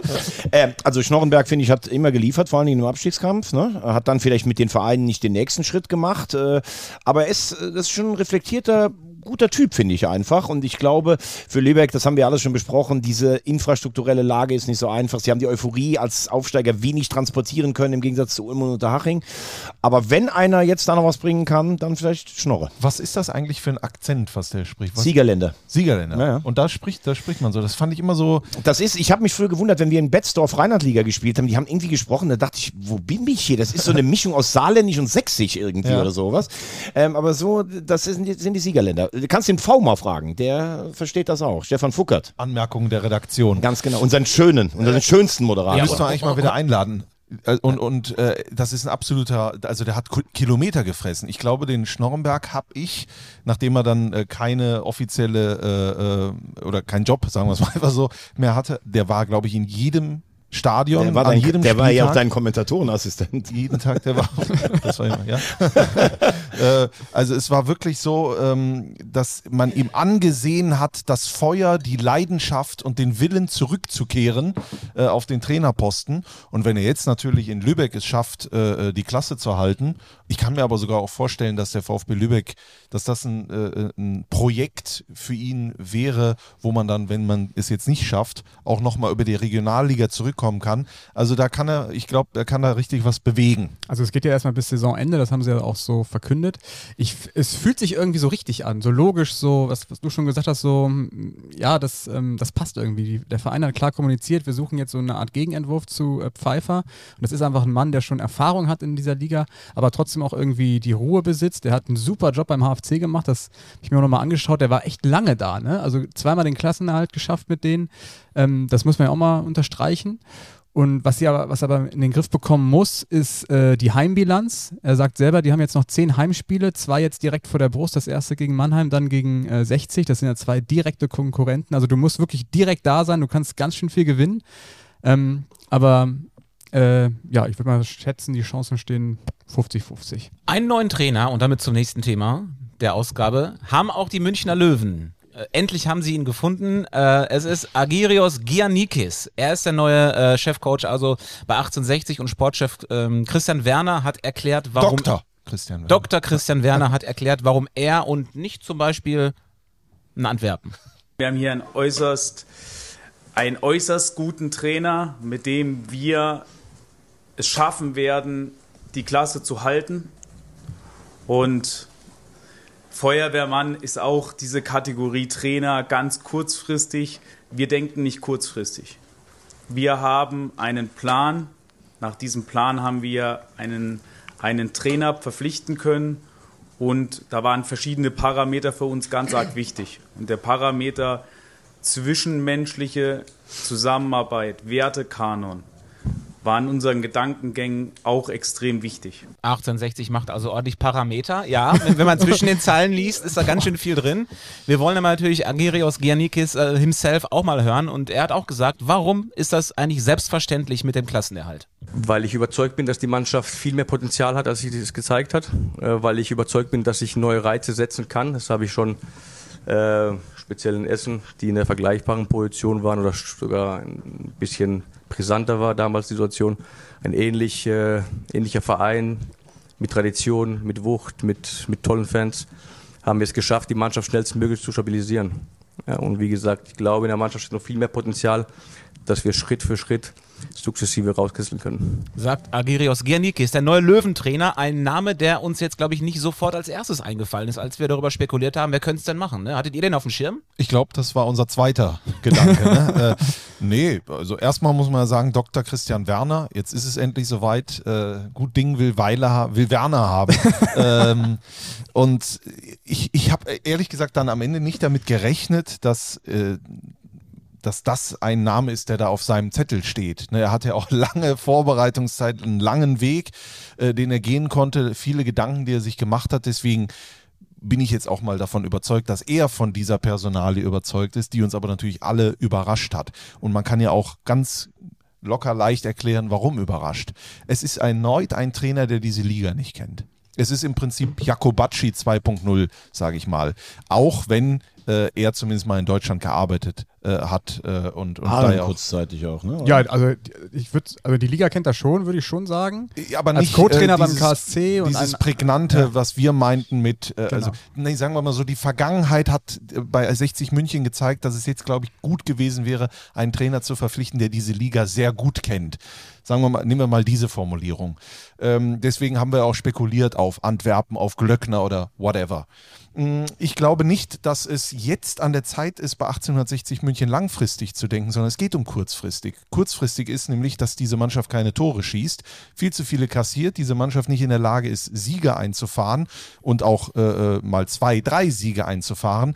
Es geht nicht darum, jetzt ein Projekt zu starten, sondern es hätte jetzt, äh, glaube ich, dem Verein gut zu Gesicht gestanden, wenn man jetzt sagt, jetzt geht es darum, die Klasse zu halten und dann mit diesem neuen Personal auch drumherum, Dr. Christian Werner, eine langfristige Lösung zu suchen. Jetzt hat man das Problem, äh, aus dieser Langfristigkeit, wo man jetzt äh, äh, sich überlegt hat und einen Plan gemacht hat, kann in sechs Wochen auch wieder Finito la Musica sein. Äh, Und, und davon muss man ja fast ausgehen. Wie schafft er es denn jetzt, nur weil er jetzt da ist, aus seiner Mannschaft Torjäger zu machen, zum Beispiel, in so kurzer Zeit? Also ich, ich, ich glaube, da wäre eine, eine, ein, ein Trainermensch oder so eine Trainerpersönlichkeit, wie zum Beispiel Antwerpen, der halt sofort bap, zack, ohne dass er vielleicht darüber nachdenkt, was es nächste Saison äh, äh, die richtigen Impulse hätte setzen können. So hast du jetzt einen Trainer, der nicht nur an heute, sondern auch an morgen denkt. Es geht aber nur ums Heute. Und das, das sehe ich dann ein bisschen fragwürdig. Also ich sehe es genauso wie du. Es geht für die Löwen rein ums sportliche Überleben in Liga 3. Und äh, ich glaube, da hätte ich mir schon auch in Antwerpen vorstellen können. Wobei, wenn du die Vorstellungsrunde hörst, äh, das ist ja fast auch ein Seitenhieb gegen Antwerpen, äh, weil es da um Zwischenmenschliches geht. Ich glaube, Klöckner, der auch gehandelt wurde, ist zwischenmenschlich ein sehr angenehmer Typ, womit ich gar nicht sagen will, also Antwerpen im, im 1 zu 1 bei uns auch, aber er ist ja in vielen Vereinen äh, im Unfrieden geschieden, trotz sportlichem Erfolg. Ähm, ich, ich halte die Kombination für extrem risikoreich, denn auch Dr. Werner hat ja äh, in der Position überhaupt keine Erfahrung. Dann nimmst du einen Trainer, der auch so eher Konzepttrainer ist. Der wurde beim KSC damals als großes Trainertalent gepriesen. Er hat in Essen, das hat er gesagt, aber das war ja vierte Liga, glaube ich, damals. Mhm, genau. genau. Dann hat er in Aalen das einzige Mal, dass er in der dritten Liga gearbeitet hat. Das war überhaupt nicht von Erfolg gekrönt, obwohl das insgesamt eine sehr schwierige Saison in Aalen war. In Griechenland hat er jetzt gut gearbeitet. Aber ich empfinde das Ganze, ich, wir haben ihn damals auch in Aalen mal gesehen, sehr zuvorkommender, guter, guter Typ. Ja, total nüchtern, analytisch, Ja, gar nicht so, absolut. also man, man Ja. denkt ja so Grieche, Heißsporn gar nicht. Aber ne? ich sehe die Situation nicht so, also das hört sich für mich alles so an, wir haben eigentlich eine gute Mannschaft, das hat jetzt nicht so funktioniert, jetzt bauen wir dieses Jahr, bringen wir die Saison gut zu und dann bauen wir schon was auf. Ich sehe die Situation deutlich prekärer und habe echt ein bisschen Sorge um die, um die Löwen und dass das alles so ein bisschen naiv auch ist, wie man das jetzt gerade angeht. Vor allen Dingen, wenn du an Waldhof und den MSV Duisburg denkst, die jetzt von unten noch nach oben spülen. Äh, ich glaube, und das ist nur jetzt mein Eindruck von hier und äh, ich schätze wirklich auch, wir haben ihn ja auch kennengelernt und er hat sich ja auch mal äh, gemeldet und so weiter, Dr. Christian Werner, dass er da wirklich äh, mit bestem Wissen und Gewissen jetzt in dieser Situation gehandelt hat. Ich habe aber das Gefühl, dass sie es immer noch nicht kapiert haben. Ja, die Wahrnehmung irritiert mich auch, dass man, dass man gar, dass man dieses, äh, diesen Begriff Feuerwehrmann so komplett von sich wegschiebt, weil wenn wir mal die Fakten auf den Tisch legen, äh, ist, ist, sind die Löwen einfach äh, in der Bredouille. Ne? Die schießen keine Tore, haben jetzt, glaube ich, fünfmal in Folge verloren, haben jetzt ein super wichtiges Spiel gegen Duisburg vor der Brust, haben total viel Zeit verloren, weil eben Personalie Werner nicht kam, der Trainer nicht kam. Die brauchen einen Stürmer. Ich glaube, da wird auch noch was passieren, aber die haben einfach extrem viel Zeit verloren. Und ähm, im Fußball geht es ja auch immer so ein bisschen um Wahrscheinlichkeiten. Und die, ähm, das, was die Mannschaft und der Trainer ja schaffen muss in der Rückrunde, ist so diese Unruhen aus dem Umfeld irgendwie absorbieren und nicht an sich ranlassen. Und, das, und die Wahrscheinlichkeit hättest du, glaube ich, mit Antwerpen eher geschafft als wahrscheinlich mit Janikis, das möchte ich gar nicht beurteilen, aber Antwerpen hat es eben schon nachgewiesen. Und wärst du eben mit Antwerpen diesen Schritt gegangen, glaube ich einfach, dass es dann wahrscheinlicher gewesen wäre, die Klasse zu halten. Auch wenn sie das natürlich noch schaffen können. Ne? Also, Eine Sache müssen wir ja auch auf jeden Fall festhalten. Der neue Trainer hat natürlich alle Chancen verdient. Ne? Der kann jetzt auch äh, in den ersten fünf Spielen äh, alles gewinnen und so weiter. Und das ist alles möglich. Es geht ja jetzt hier nur ums Gefühl, Genau. um so die, die Einordnung. Es geht gar nicht um die Persönlichkeit, die da jetzt neu dazugekommen ist, sondern es geht darum, dass man wirklich das Gefühl hat, so wie du es sagst. Was glauben die eigentlich, wie viel Zeit die haben? Da, da, der, der Giannikis, der war ja nicht mal unter Vertrag, der war also vereinslos. Also den kannst du anrufen, da ist er abends da und dann am nächsten Morgen leitet er dir das Training. Was dauert da so lange, wenn, der, wenn das derjenige ist, die, mit dem du das machen willst, langfristig? Was Kann ja eigentlich da nur so bedeuten, lange? dass vorher noch drei andere abgesagt Ja, haben. natürlich. Aber das, die, das kannst du dir doch gar nicht leisten. Wobei das, das finde ich jetzt gar nicht so, also wenn du, wenn du wirklich als Verantwortlicher überzeugt bist, dass der Trainer der Richtige ist, dann hat die Zeit trotzdem noch gereicht. Und wir wissen ja auch, dass es mit dem ganzen Gremien ähm, auch nicht so einfach ist, da auf einen gemeinsamen Nenner zu kommen. Aber das ist ja genau das Problem, dass du vielleicht am Ende denkst, boah, du hattest da zwei, drei Namen, die für unser Gefühl dir wohl eine relativ große Chance geben, die Klasse zu halten. Und am Ende ist es dann vielleicht der, auf den sich alle einigen können, weil die anderen so weit auseinander liegen. Und dann wird gesagt, naja, also eigentlich mit dem Potenzial. Und das ist halt, glaube ich, ein bisschen das Gefährliche. Trotzdem, äh, also ich sage jetzt um Gottes Willen nicht, dass die Löwen äh, für meine Begriffe jetzt abgestiegen sind. Also das wäre auch wirklich unfair den neuen Leuten gegenüber. Nicht. Nee, nee, Aber also, die sind in der gleichen Suppe wie Mannheim, wie natürlich. Duisburg. Genau. Ich habe auch gedacht, als ich das gehört habe, haben die eigentlich zu wenig auf die Tabelle geguckt. Zwei Punkte Vorsprung vor den Abstiegsrängen, äh, haben noch ein Spiel äh, in der Hinterhand. Wobei, es gehört auch dazu, das Spiel in Mannheim, was sie verloren haben, das war wirklich skandalös. Also wenn du die zwei äh, Elfmeterentscheidungen gegeneinander nimmst, Da hast du jetzt aber auch nichts mehr von. Ist auch egal. Nein, nein, aber ich will damit nur sagen, wir, wir- wenn du das Spiel gewinnst, dann bist du übrigens, wie viel bist du dann vor? Bist du acht Punkte vor Waldhof? Dann reden wir übrigens anders darüber. Also das ist das, was du gerade gesagt hast. Es geht oft auch um Momentum und äh, Spielglück und das waren ja sogar richtige Fehlentscheidungen. Also das gehört auch zur Wahrheit dazu. Aber lass mich das ganz kurz noch zu Ende führen. Also ich habe auch gedacht, äh, haben die zu wenig auf die Tabelle geguckt? Ist denen der Ernst der Lage eigentlich gar nicht klar? Andererseits ähm, muss man dann aber natürlich auch, äh, wie du sagst, ihm die Chance geben. Jeder kann sich zu einem Feuerwehrmann auch natürlich auch noch entwickeln. Vielleicht kann er das ja, vielleicht ist er das ja. Ganz genau. Samstag gegen Duisburg und am, ich glaube am Dienstag dann schon wieder gegen Lübeck. Boah, schon echt heftig. Ja, herzlichen Glückwunsch, Alter. Das ist nicht mal. Äh, Ja, Duisburg müssen wir auch noch kurz drüber Ja, ja, reden. klar. Ne? Also ich finde, Duisburg, das ist, also Ginzek. Reden wir über Duisburg? Ja, klar. Okay. Ja, Ginzek, Ginzek ist ein super Transfer. Ich habe ich hab heute Morgen tatsächlich gelesen, er wohnt ja im, äh, das ist glaube ich der Norden von Düsseldorf, das ist ja ganz eng Stadtgrenze Duisburg. Sein Telefonhausanschluss hat die Vorwahl von Duisburg, das passt, also ich glaube Angermund da in der Nähe ist das irgendwo. hat aber, hast du noch ein Festnetz zu Hause? Ich habe keins mehr, ne? ne, Ich ne. auch nicht. Hast, Ja. Hat jemand noch ein Festnetz? Ich habe, glaube ich, eine Nummer, aber ich habe keinen Apparat. Aber Duisburg, müsste irgendwie, Duisburg müsste irgendwas so sein, 0421 oder was weiß, ich, keine Ahnung. Ne? Aber ähm, Ginzek habe ich, wenn der nicht so, stimmt 0421? Ich hab noch nicht Ach so, geguckt, okay. weil ich gucke. Wenn Ginzek nicht so viel Verletzungspech gehabt hätte, von den Anlagen her, war das für mich ein Spieler, wo ich gesagt der kann mal in den Dunstkreis der Nationalmannschaft kommen, weil der hatte einfach alles. So viele Verletzungen, unfassbar. Das wird auch die große Frage sein. Du hast zwar jetzt einen Namen verpflichtet, wie, wie fit ist er? Vielleicht sind dann letztlich trotzdem, aber kannst du vielleicht sagen, ist der, der körperliche Anspruch in der ersten oder zweiten Liga nochmal ein Stück weit höher? Ich weiß es nicht. Er ist ja der große Hoffnungsträger jetzt. Ich finde, er hat alles und wenn du so harmlos vorne bist wie der MSV Duisburg, dann ist das ein Geschenk, so einen Mann verpflichten zu können. Also die Vorwahl von Duisburg ist äh, 0203. Okay. Ähm, ja klar, Daniel Ginzek ist natürlich ein, ein, Top-Name. Das ist auch so dumm von mir, weil, also, Aber ganz wieder- ehrlich, weil das ist ja, Düsseldorf hat ja auch 0-2 davor. Also ich bin, Äh, ich bin einfach dumm. Ist natürlich wieder gleiche Kategorie wie Esswein. Ne? Kann auch, wie du sagst, er ist e- enorm verletzungsanfällig, kann natürlich in zwei Wochen schon wieder direkt nach hinten losgehen. Engin haben sie auch geholt, finde ich auch richtig gut, dass er auch wieder da ist. Ahmed Engin. Ahmed Engin, genau. Aber wenn er natürlich fit bleibt, dann kann er dem MSV da unten schon auch raushelfen. Es ist ein typischer MSV. Also ich- ganz ehrlich, das meine ich nicht irgendwie despektierlich oder so. Typischer MSV-Transfer. Ja, aber ich glaube, ich, ich könnte auch Manager vom MSV Duisburg sein. Ich, ich würde die gleichen Transfers treffen. Die habe ich früher auch gemacht bei EA Sports da im Manager. Da habe ich geguckt, wen haben wir denn da noch, wer kann denn da noch? Und Ginczek oder solche Leute hättest du dann bekommen in die dritte Liga, weil die dann verletzt waren und so weiter. Da hast du noch ein bisschen an der, am Gehalt geschraubt. Die können dann in Düsseldorf wohnen bleiben. Das meine ich auch gar nicht despektierlich, sondern das ist ja wunderbar auch für den MSV Duisburg, dass er da in dieser Region äh, sich noch bewegt. Und äh, das, was Boris Schommers damit auch taktisch machen kann, das hat er auch schon erklärt, im 4-2-3-1 Ginzek vorne, hast du mit Kölle, hast du mit Engin die Flügelzange, dahinter hast du Pledel, also das hört sich nicht nach Abstiegskampf Nee. an. Und, man muss sagen, ich finde, man kann es auch nicht mit S-Wein vergleichen. Das EKG schlägt äh, leider nicht, äh, weil S-Wein hat eigentlich, der lebt seine ganze Karriere von den fünf Einsätzen in der Meistersaison in Wolfsburg im Jahr 2009. Und oh, schneller Spieler, bringt was mit. Ginzek hat, wenn er fit war, immer geliefert. Der hat Tore geschossen. Das ist der große Unterschied zwischen diesen beiden Transfers. Und das kann man ihm wirklich und dem MSV Duisburg nur wünschen, dass er jetzt verletzungsfrei bleibt. Äh, denn das ist meine These. Ist, der MSV Duisburg schafft den Klassenerhalt. Ja, meine auch. Ich, ich hab's, es ist angegangen. Du hast es ja ich, immer gesagt. Ich habe es immer gesagt. Ich habe immer an den MSV geglaubt. Nein, ich glaube, das, das war, das ist es dann. Aber dafür muss Ginzek fit bleiben. Also meine These wäre ja, dass äh, einer von den drei Großen absteigen wird. 60, Waldhof oder der MSV. Einen wird's erwischen.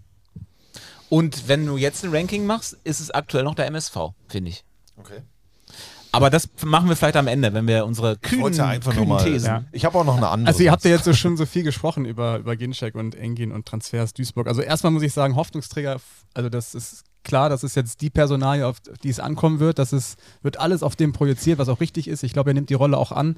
Hat man auch im ersten Testspiel gesehen. Das war zwar unter Ausschluss der Öffentlichkeit, aber trotzdem haben wir unsere Spitzel vor Ort. Also Ginczek muss, äh, muss echt einen guten Eindruck hinterlassen haben, hat getroffen. Kannst du dir vorstellen, wenn der mit der Picknickdecke mit Claudia im Gebüsch sitzt an der Westender Straße? hat, dann so, hat dann so ein, zwei Löcher da in den Zaun geschnitten, damit er besser sieht. Einen schönen Mescal in der Hand. Also ich finde, ähm, Amit Engin ist ein ein super spannender Transfer, finde ich richtig gut von Chris Schmoll, dem neuen Sportchef. Also der Goden vom MSV praktisch. So. Naja, es hat so was Romantisches, aber wenn, wenn Engin die Form, die er hatte damals, äh, kompensieren konnte bis heute, dann äh, wird das auf jeden Fall eine Bereicherung für den MSV. Und das ist ja auch einer, der brennt total.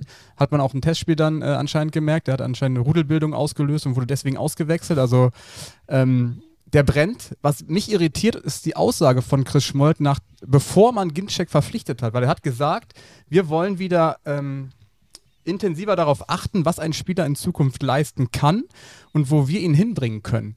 Also wo will der MSV Duisburg Daniel Ginczek noch hinbringen? Das, das frage ich mich. Zum Klassenerhalt dritte Liga und ein Landespokal nächstes Jahr? Aber, aber da ist ja genau das, was wir gerade bei 60 gesagt haben. Es geht ja jetzt einfach nur darum, den MSV im Profifußball zu halten. Ja, aber dann machst du doch nicht so eine Aussage und verpflichtest Ja. drei Tage später Ginczek. Das, das verstehe ich irgendwie nicht. Aber, aber so hat man sich ja bei Schommers auch geäußert. Ne? Das ist ja die, der gleiche Fall wie bei, bei den Löwen, dass man sich da auch gegen einen krassen Feuerwehrmann entschieden hat und dann Schommers geholt hat und gesagt hat, wir wollen mit dem langfristig irgendwie was planen und, und äh, aufbauen. Vielleicht ist es ja die neue Spreche, dass du ja, das genau. immer sagen musst. Ich habe wirklich das Gefühl, man scheut sich mittlerweile davor zu sagen, es geht jetzt ums Hier und Jetzt. Sondern man muss immer äh, wirklich so weltmännisch wirken und sagen, wir haben hier jetzt als- ein als Projekt. hätte man einen Plan. Genau, wir haben jetzt vielleicht einen Plan. Ich habe keine Ahnung, wie der aussieht, aber wir haben einen. Dass das überhaupt noch jemand abdruckt. Die Halbwertszeit eines, Schieds, äh, eines Trainers in der ersten Liga zum Beispiel ist weniger als 15 Monate und den Schnitt macht ja allein Christian Streich schon kaputt. Es ist ein Witz, wenn die immer von drei, vier Jahresplänen reden. Das gibt es im modernen Fußball nicht mehr. Du kannst mal wirklich Glück haben, dass das einfach passt. Steffen Baumgart, das kommt einem ja schon vor wie eine und es waren auch nur wie zweieinhalb eine Jahre. Ne? Epoche, zweieinhalb Jahre, alles Kokolores. Ja, und deswegen auch nochmal, was ich eben sagte, muss man dann auch mal lobend erwähnen, wenn man, wie im Falle von Mannheim, auch mal am Trainer festhält. Oder jetzt ein Essen. halbes Jahr. Ja, ja, okay. Aber die Krise war schon sehr, sehr hart. Oder Essen, das gleiche Beispiel, ja, genau. ne? So. Dabrowski, ja. Mit Dabrowski spricht man ja im Januar über die Vertragsverlängerung. Ist das so? Ja. aber es, es ist ja Januar. Ja, ja, genau. Schau, schauen wir Bin mal. mal gespannt. Wir, wir werden nachfragen. Ja. Boah, wir sind schon fast bei einer Stunde. Ja, ja, wir, wir haben noch ein bisschen was. Ja, aber haben noch ich, ein bisschen ich was. muss irgendwann gleich in die Schweiz. Ne? Also, jetzt habe ich gedacht, wir treffen uns früh genug. Nein, und jetzt kommen wir, jetzt kommen wir zu Arminia Bielefeld, glaube ich, ne? Ja, denn auch da gab es ein bisschen Personalbewegungen und die größte ist eigentlich eine, die aktuell noch keine Auswirkungen hat, aber im Sommer. Hört er auf. Fabian Klos, Rekordspieler, Rekordtorschütze der Arminia, sagt, äh, ich werde nie wieder ein anderes Trikot tragen. Ähm, er wollte ja eigentlich, glaube ich, nach der letzten Saison schon aufhören. Äh, Aber aufgrund dieses katastrophalen Abstiegs hat er dann gesagt, so will ich nicht abtreten, da hänge ich noch eine Saison dran. Und jetzt ist es aber soweit, nach der Saison verabschiedet sich ja eine Legende, das muss man ja Tobi, auch einfach mal sagen. könnte das sein, dass der dir vielleicht in Zukunft irgendwann dann mal entgegenkommt Das mit, könnt- dem, mit dem, was Ganz ehrlich, wird, unserem Podcast? Das könnte wirklich sein, weil der wohnt eine Straße weiter. Wir teilen uns den gleichen Supermarkt, den gleichen Spielplatz. Jetzt aber weiß wir man sind auch übrigens, nie über den Weg es ist gelaufen. jetzt auch weiß man Wahnsinn. übrigens, wie hier im Podcast auch die finanziellen Ja, ja. Möglichkeiten verteilt Tobi sind. Schäfer im wohnt hier im Harmwald- Ja, ja, klar, natürlich. Genau. Raab, Ja. Engelke, Schäfer. Ja. Klos. Klos, genau. Man muss sagen, deutsche Jim Carrey, ne? Fabian Klos. Wisst ihr warum? Nee? Die Maske. Äh, äh, ein absoluter, äh, das übrigens ist ja etwas, was bei dir ja äh, äh, dann wirklich für große Glücksgefühle sorgen müsste, wie wir vorhin über die Thema, em- das Thema Emotionalität gesprochen haben. Es gibt dann keinen aktuell, der das mehr lebt als Fabian Klos, was es bedeutet, für einen Verein zu spielen, für einen Verein zu stehen, in guten wie in schlechten Zeiten, dann sogar zu sagen, komm, mir tut zwar alles weh, aber jetzt hänge ich noch einen dran und, und dann hier nicht Larifari, Pille Palle, sondern Topscorer zu sein übrigens mit 36 bei Arminia Bielefeld. Also es gibt, äh, es wurden wahrscheinlich auch schon alle Worte gefunden, nur nicht von jedem, wie Tobi Schäfer sa äh, sagen würde. Äh, grandios und das wird auf jeden Fall äh, dann irgendwann wehtun, wenn, wenn, wenn es dann zu Ende Ja, geht. wir sprechen ja immer so viel über Ikonen und Legenden von Vereinen. Ich finde, das ist, ist mit bei Fabi Klos ganz, ganz schwer zu vergleichen. Also wenn du jetzt an Thomas Müller denkst, zum Beispiel Bayern München, finde ich, das kannst du gar nicht miteinander vergleichen, weil Fabi Klos ist ja immer mit dem Verein auch mitgewachsen und auch mitgeschrumpft, weil der einfach von der dritten bis zur ersten und wieder zurück. Sehr gut. Und da gibt es gar nicht so viele Spieler, die das miterlebt haben. Lumpi Lamberts, glaube ich, ne? Lumpi Lamberts zum Beispiel, auch Schnatterer würde ich so in die, die Region setzen, aber auch so ein Reus oder Müller, das kannst du ja, das sind auch Ikonen bei ihrem Verein, aber das ist schon was anderes bei so einer Personalie wie Fabi Klos und ich weiß nicht, ob wir so einen Spieler nochmal in den nächsten Jahren ähm, vielleicht erleben werden. Weiß ich nicht, äh, Luca Kerber vielleicht von Saarbrücken, wenn der mit denen hochgeht und dann es immer weitergeht, aber das, da muss auch viel zusammenpassen. Die Frage ist aber natürlich auch, äh, also ich finde schon Reus und Müller, das sind schon auch besondere Personalien und zur Wahrheit gehört dann auch, also ich finde Fabian Klos einfach geil, weil er auch ein Typ ist, weil du mit ihm äh, reden kannst. Weil er was in der Birne hat. Ja, aber es war jetzt wahrscheinlich auch nicht so, wenn die aus der zweiten Liga in die erste Liga aufgestiegen sind, dass der jetzt zugeschissen mit geilen Angeboten war, weil das hast du richtig gesagt.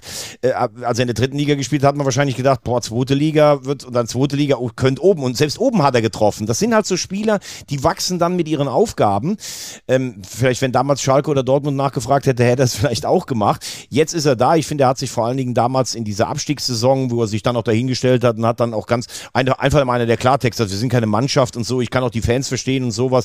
Das hat ihm natürlich den Heldenstatus gemacht. Für mich fast die größte Leistung. Ich habe große Zweifel gehabt, ob das mit Kniat und seinem System eigentlich klappt, weil es ja oft so junger Konzepttrainer kommt und vorn läuft dann so der alternde Superstar rum oder sowas und er stellt sich total in den Dienst der Mannschaft, auch wenn er auf der Bank sitzt. Und er ist, und das darf man auch mal sagen, bei allem Abfeiern immer bei Kniat, ich finde, dass Bielefeld bisher eine enttäuschende Saison eher spielt, ist er eigentlich sogar die absolut positive Leuchte. Und ohne seine Tore sähe es übrigens ein bisschen kritischer aus.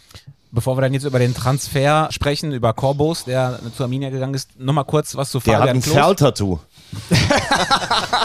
Ich wollte auch fragen, hat Klos eigentlich ein Arminia-Tattoo? Wir hören nochmal einen guten Freund und ehemaligen Mitspieler von Fabian Klos, Sebastian Schuppan. Ehemaliger Experte von Magenta Sport, auch jetzt, jetzt in den Diensten von RB Leipzig, der uns eine Sprachnachricht geschickt zum Abschied von Fabian Klos. Hallo in die Runde, schön äh, mit euch mal wieder zu sprechen. Ähm, hören tue ich euch äh, weiterhin jede Woche, macht unbedingt weiter so. Ähm, das ist ein tolles Produkt, ein toller Podcast. Ähm, jetzt mal zum, zum allerwichtigsten Thema Fabian Klos. Ich glaube, dass äh, es eine unschätzbare äh, Verbindung ist zwischen Verein und Spieler. Das sucht man wirklich Deutschland und auch wahrscheinlich weltweit seinesgleichen dass ein Spieler so durch dick und dünn zusammen mit dem Verein gegangen ist, von der dritten in die erste Liga und wieder zurück in die dritte Liga. Ich glaube, dass wir äh, da vergeblich nach vergleichbaren Sachen suchen werden. Dementsprechend ist der Wert, den Fabian Klos für Arminia Bielefeld hat, äh, unschätzbar groß. Ne? Ich hoffe, dass der Verein das zu schätzen weiß, wovon ich ausgehe und äh, Fabian äh, nach seiner wahrscheinlich wohlverdienten Pause, die er dann auch mal machen wird, wieder im Verein einbinden kann. Ich glaube, äh, da gibt es eine Menge Sachen, die, die, die Klosi anschieben kann, repräsentativ oder auch im operativen Geschäft. Da kann ich mir viele Sachen vorstellen. Klosi ist auch ein schlauer Kerl. Der wird das gut machen, da bin ich ganz sicher. Und ähm, kurz zu seinem Karriereende, ich bin ein Riesenfan davon, ein selbstbestimmtes Ende zu wählen, weil äh, man einfach allen äh, allen äh, ja, Irrungen und Wirrungen, die sowas, so ein Ende haben kann, aus dem Weg geht. Und ähm, ja, wenn man selbst sein Ende wählt, dann bin ich fest davon überzeugt, äh, ist man am Ende auch glücklicher mit der Entscheidung und äh, dementsprechend großen Respekt an Klosi und äh, ja, so kenne ich ihn sagt Sebastian Schuppan, der möglicherweise für alle Zeiten das spektakulärste Karriereende eines Fußballers äh, hatte. Ja, stimmt vieles von dem, was er sagt, oder beziehungsweise eigentlich auch fast alles. Einfach alles. Selbstbestimmtes Ende ist, ähm, ja, ist einfach schön. Wenn du, also nicht jeder kann ein Karriereende haben wie, äh, wie Schuppan oder auch Thomas Kraus, der noch in seinem letzten Spiel trifft. Aber ähm, ich ja, gönne, gönne Fabi Klos den Klassenerhalt und den Landespokalsieg zum hinten raus. Ich, ich, äh, ich würde mich einfach nur freuen, dass wenn wir dann das letzte Spiel übertragen von Fabian Kloster, dass wir ihn am Ende dann auch im Interview haben. das hat echt gedauert. Boah, hat echt gedauert. Ja, das okay. hat echt gedauert. Ich habe ihn immer noch nicht verstanden. Das war einfach, das war ja auch kein Spaß. Nee, ja, das ist gut. Nee, dass wir dann auch mal mit ihm sprechen können. Ach so. Ja, ja.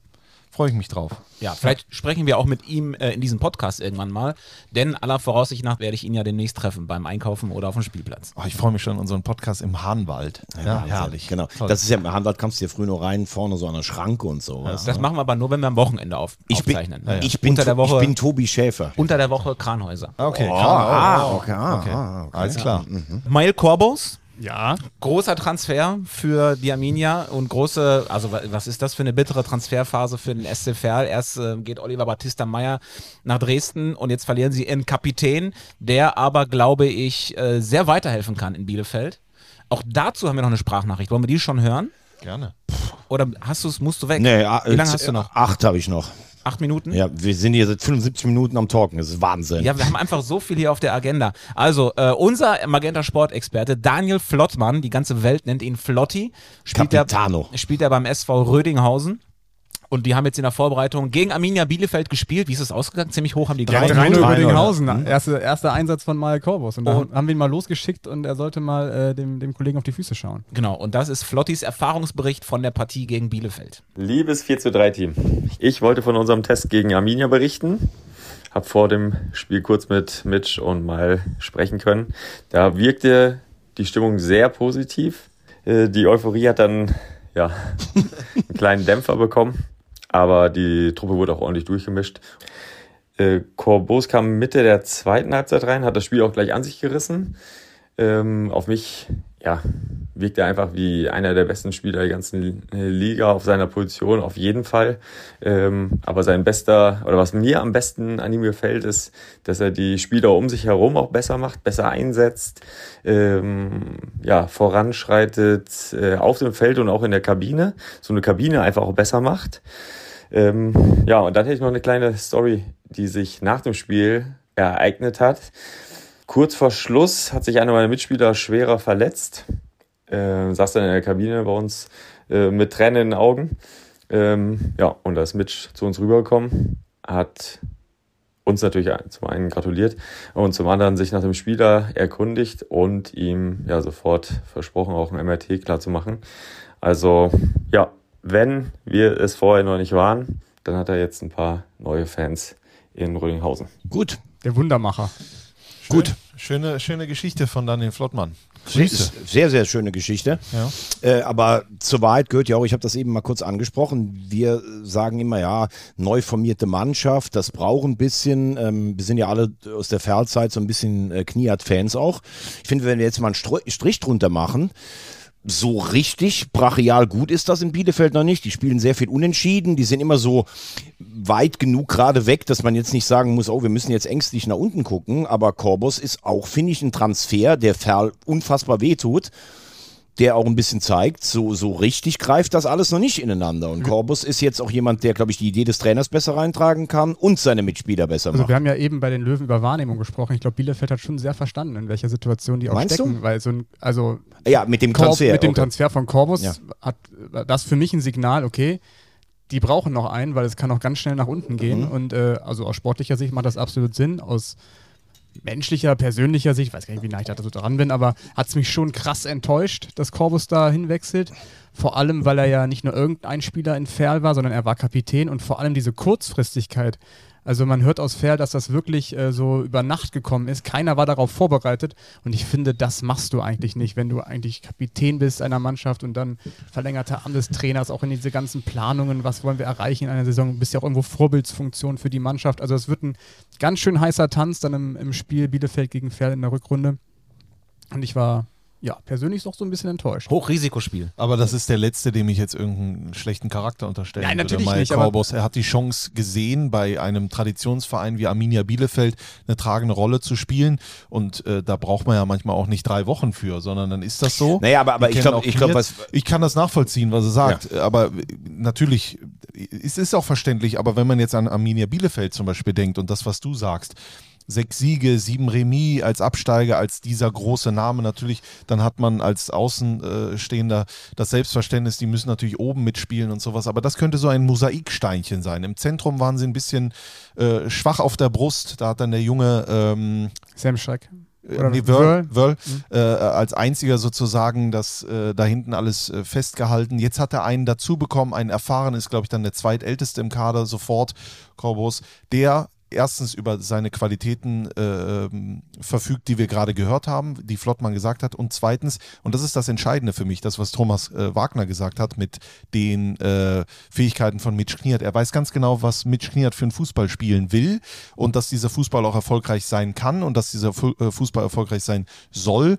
Und er wird das dann übertragen auf die, auf, die, auf die Mitspieler und wird sie da besser machen, wird sie besser in diese Situation schieben. Und ich glaube, das könnte der entscheidende Faktor sein, schlussendlich, dass Bielefeld jetzt, ich will nicht sagen, also ich glaube, der Ab Aufstiegszug ist abgefahren, aber dass sie jetzt äh, in die Spur kommen zumindest. Also ich finde diese Klos Karriereende, Transfer Corbus, das hat, das spielt ganz viel miteinander zusammen. Also für mich ist klar, Corbus nächstes Jahr Kapitän Arminia Bielefeld. Aber ich verstehe schon, was du auch meinst, weil Corbus nicht irgendein Spieler war. Er hat ja auch seine Projekte mit dem Verein vorangetrieben.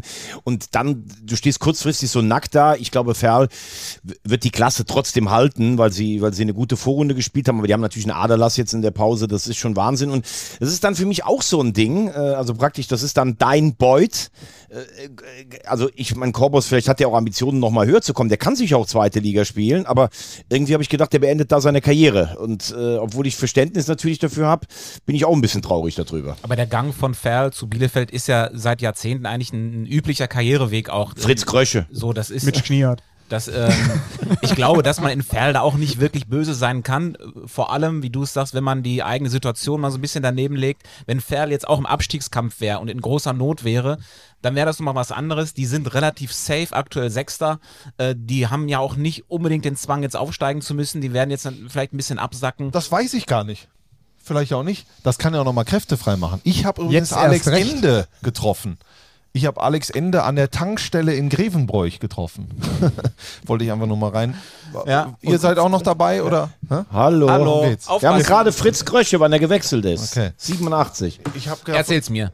ich habe davon erzählt, ich habe Alex Ende, wenn wir jetzt hier jeder jemanden trifft, äh, ich habe Alex Ende in Grevenbroich an der Tankstelle getroffen, am ersten Weihnachtsfeiertag. Und da habe ich bezahlt und habe mich umgedreht, dann stand er da. Und er hat mir dann seine Family vorgestellt, die war im Auto, ungefähr acht Leute in so einem Auto. Äh, Ich habe gedacht, da kommen auch noch Clowns jetzt gleich raus, so war das. Du guckst mich an, als interessierst dich gar nicht, ne? Du willst einfach nur, ja, genau. Ich wollte damit nur sagen, dass ich glaube auch, dass diese Art und Weise, die Alex Ende mit sich bringt, die werden sich jetzt so richtig schön gesagt haben, wisst ihr was, da geht der Dings, da geht der Ding, das werden wir denen jetzt zeigen. Und deswegen glaube ich, wird der SC Verl nicht äh, abrutschen. Ich habe am Wochenende, äh, nee, ich habe Weihnachten in Hamburg, in, Ham in Hamburg Blankenese mit Manny Kals und Horst Rubech zusammen äh, die Weihnachtsgans verspeist und äh, mein Gott, ist das hier ein Gegockele. Kann ich meine These noch loswerden, bevor ich zum Flughafen fahre? Ja, und hast du noch eine Frage der Woche eigentlich dabei? Frage der Woche. Ja. Oh, wer, wer, wer wechselt in den 80er Jahren vom SC Verl zu Arminia Bielefeld? Franz Krösche. Fritz Krösche. Äh, Meine These, bevor Ja, ich dann gehe, dann der, mach deine These, ja. der MSV Duisburg bleibt in der Liga. okay. Könnt ihr damit leben? Haben wir ja schon mal Und gehört. ich sehe heute, nachdem ich so begrüßt wurde, es gibt gar nicht so viele strenge Blicke wie sonst, weil ich war heute pünktlich, ich habe Kaffee mitgebracht und wir überziehen dermaßen, das erinnert mich fast an. Du, du, Dim, du, dim, du. dim, dim. Tschüss, Jungs. Danke, aber nächste Woche wieder Frage der Woche. Frage der Woche und Schwarzwaldklinik. Stimmt, das ist ja auch noch. Ja, also, wo waren wir stehen geblieben? Bei den Thesen, bei den Thesen. Bei den Thesen. Also außer Thesen nichts gewesen. Dann, ich habe es ja eben schon Warte, gesagt. Beim Veggie war es eine These, bei bei uns sind es die Hot Takes. Wir sind ein bisschen Jugend, Jugendlicher unterwegs. Oh Gott, oh Gott, guckt der böse. Servus. Also Yannick und, und Veggie, das wird äh, eine schwierige Beziehung in 2024. ja. Yannick nimmt das mit dem Mutigsein ein bisschen zu ernst. Vielleicht suche ich nochmal ein anderes Horoskop raus für dich. ja, besser ist. Wo irgendwas mit Liebe drin steht. Meine These habe ich vorhin schon gesagt. Ich glaube, einen der drei Großen wird es erwischen. Ja, die These hat ja auch schon Steven Ruprecht, äh, unser Ex, äh, Experte, unser Magenta Sportexperte vor der Saison äh, Vor der gesagt. Saison schon, genau, ja. das muss man schon sagen. Meine These ähm, geht zum Thema Beuth. Also ich glaube, dass, ähm, dass Mannheim die Klasse dadurch hält. Beuth schießt mindestens zehn Tore und spielt nächstes Jahr zweimal gegen den FCK. Weil die absteigen. Jetzt, jetzt brichst du völlig Genau. auseinander. Aber zum Waldhof-Setto reicht's nicht. Okay, also Lautern wird nicht absteigen. Das ist schon mal so klar wie, äh, ja, Das ist ein Hot Take. du bist ja völlig gaga. Was hat Mexiko mit dir gemacht? Naja, äh, ich habe, also Thomas Wagner hat ja meine These einfach übernommen mit dem MSV Duisburg. Ich habe jetzt auch keine neue mitgebracht oder ein Hot Take. Ähm, ich weiß, ich, ich wollte es aber nur so sagen, ähm, der MSV und auch der Waldhof werden sich retten und es wird ganz eng für 1860 München. Ganz eng. Dass sich unsere Thesen mit dem Abstieg beschäftigen, ausschließlich mit dem Abstieg, sagt vieles über den Titelkampf aus. Da fühlt es sich ja tatsächlich so an, als seien Regensburg und Dresden schon so gut wie durch. Zehn Punkte aktuell zwischen dem zweiten Dresden und dem dritten Ulm. Da ist, und das hat auch Rüdiger Ziel ja gesagt, äh, für ihn gilt aktuell der Fokus auf Platz drei, auf den Relegationsrang. Und äh, ja, da müssen wir mal abwarten. Ich halte es auch nicht für sehr wahrscheinlich, dass Regensburg und Dresden da nochmal eingeholt werden. Aber das Rennen um Platz drei ist natürlich mega spannend, weil du hast so, so viele unberechenbare Faktoren Faktoren, Faktoren drin. Saarbrücken kann da noch mit rein oder ist natürlich auch nah dran. Du hast äh, Ulm aktuell auf drei, du hast Essen noch mit einem äh, Nachholspiel in der Hinterhand, Ingolstadt. Äh, Sandhausen hat sicherlich noch Ambitionen. Aue ist ja auch nur fünf Punkte. Ja, weil es ja vor allem so viele unterschiedliche Mannschaften sind mit ganz unterschiedlichen Phil- Philosophien. Du hast halt so die Potenten, sag ich mal, mit Sandhausen und Ingolstadt, die, die da richtig reinbuttern können. Dann hast du diese Außenseiter wie Ferl und Essen, die ja sehr überperformt haben in der Hinrunde auch. Ja. Ähm, Auer hat extrem Qualität mit, mit Bern, guten Torjäger. Also es wird schon, wird schon richtig spannend. Und dann hast du halt nur Platz drei, ne? Das ist halt schon so, boah. Also, naja. Ich dachte gerade, wo du sagst, du hast sehr viele Potenten, dass du jetzt sagst, und dann gibt es auch noch die Impotenten.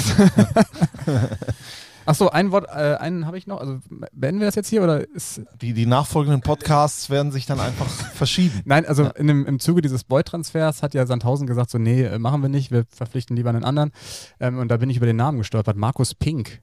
So, also die Farbe gibt es für mich nicht. Das ist für mich ein Affront gegen den TV-Partner. Markus Magenta. Genau, Ja. also für mich ist das konsequent, das ist Markus Magenta. Also ich äh, plädiere da an alle Grafiker und äh, Redakteure bei uns, bitte Markus Magenta. Markus Magenta kommt ins Interview. Pink gibt es nicht. Die Sängerin übrigens dann auch nicht für mich. Aber das ist ein anderes Thema. Vielleicht kann er ja eine Frau Magenta heiraten. Ja. Vielleicht kriegen wir das gelöst. Ja, was So fühlt sich das also immer an, wenn ich Scherze mache. Ja, Schön gut. dann auch mal auf der anderen Seite. äh, Den hatte ich mir aufgeschrieben, gut, dann äh, ja, gut. Das ist ja noch trauriger. Ja. Kurzer Ausblick noch auf den ersten Spieltag im Jahr 2024. Freitagabend geht's los mit Aue gegen Essen. Ist da jemand von euch? Nein. Nein. Und am Samstag dann äh, Viktoria Köln gegen den 1. FC Saarbrücken. Yannick und meine Wenigkeit werden äh, reüssieren. Äh, Strassi, wo bist du denn? Ich bin am Sonntag beim wunderbaren Duell Münster gegen Bielefeld. Boah, was ein Derby. Und An dann- der Hammerstraße. Und da müssen wir nochmal sagen, das Ding ist ausverkauft Ja. und Alex Klich ist auch vor Ort. Ja, das sagt- wollte, ja. Ach, das wolltest du gerade Das sagen. wollte Dann ich gerade sagen. das bitte, ja. ja, ja, äh, Thomas Wagner ist unser Moderator. Ich darf das Ding kommentieren da oben aus dem wunderbaren, äh, vom wunderbaren Kommentatorenplatz.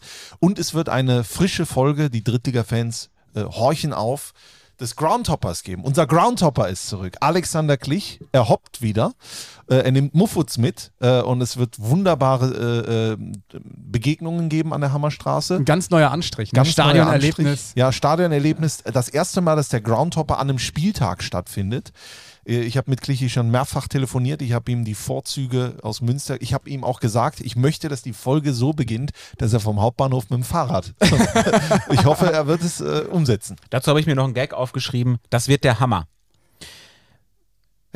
Wir vergessen die anderen Spiele nicht. Eins haben wir schon genannt. 60 gegen Duisburg am Samstag um 16.30 Uhr. Da ist, also das ist natürlich geiler, kann es ja gar nicht losgehen äh, im neuen Jahr. Dann finde ich Dresden gegen Sandhausen am Samstagmittag äh, Mittag um, um 14 Uhr auch nicht unspannend. Da kann Sandhausen dann wirklich auch nochmal zeigen, zu was sie noch in der Lage sind oder sein wollen.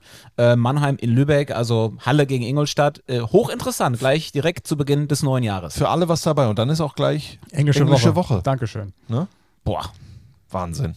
Und da hören wir uns dann aber auch schon wieder in der englischen Woche. Genau, am am Dienstag. kommenden Dienstag. Ja. Werden wir uns hier wieder mh, zusammenfinden in den Straßburger Studios in Köln-Mitte. Ja. Es sei denn, das klappt mit Fabi Klos. Dann Dann treffen wir uns im Hahnwald. Ich freue mich drauf. Schön. ja, viel Spaß am ersten Drittliga-Wochenende des Jahres. Ich freue mich sehr drauf. Schön, dass wir wieder da sind. Und äh, freue mich auf ein tolles neues Jahr mit euch. Ich freue mich auch. Dankeschön, Thomas Wagner. Der ist schon Ah, in der der Schweiz weg. Der ist in der Schweiz, genau, der hat da noch äh, was zu tun. Termine. Termine, genau. Irgendwas mit Arosa oder sowas. Weiß nicht, was das wieder für eine Schweinerei ist. Klingt unanständig, ne? Finde ich Genau. auch. Das ist, glaube ich, einfach nur ein, Ort. Äh, wir googeln das. Muss man eigentlich wissen, oder? Ich google das schnell. Ja, Arosa ist, glaube ich, ein Ort. Ja, da findet ein Fußballturnier Ja. statt, so viel kann man ja Früher gab es auch mal eine Skifreizeit von meiner Schule. Aber Naja, das ist jetzt alles Geplänkel. so viel Zeit haben wir jetzt doch nicht mehr. Ich finde, Arosa sollte sich umbenennen in Armagenta. und damit eine schöne Woche und äh, bis nächsten Dienstag, wenn es wieder heißt 4 zu 3, der dritte Liga-Podcast von Arosa Sport. Pinksport. Tschüss. Getränk in die Hand. Das ist Liga 3. hitzig und emotionsgeladen. Kritisch auf diese 90 Minuten schauen. So funktioniert das auch.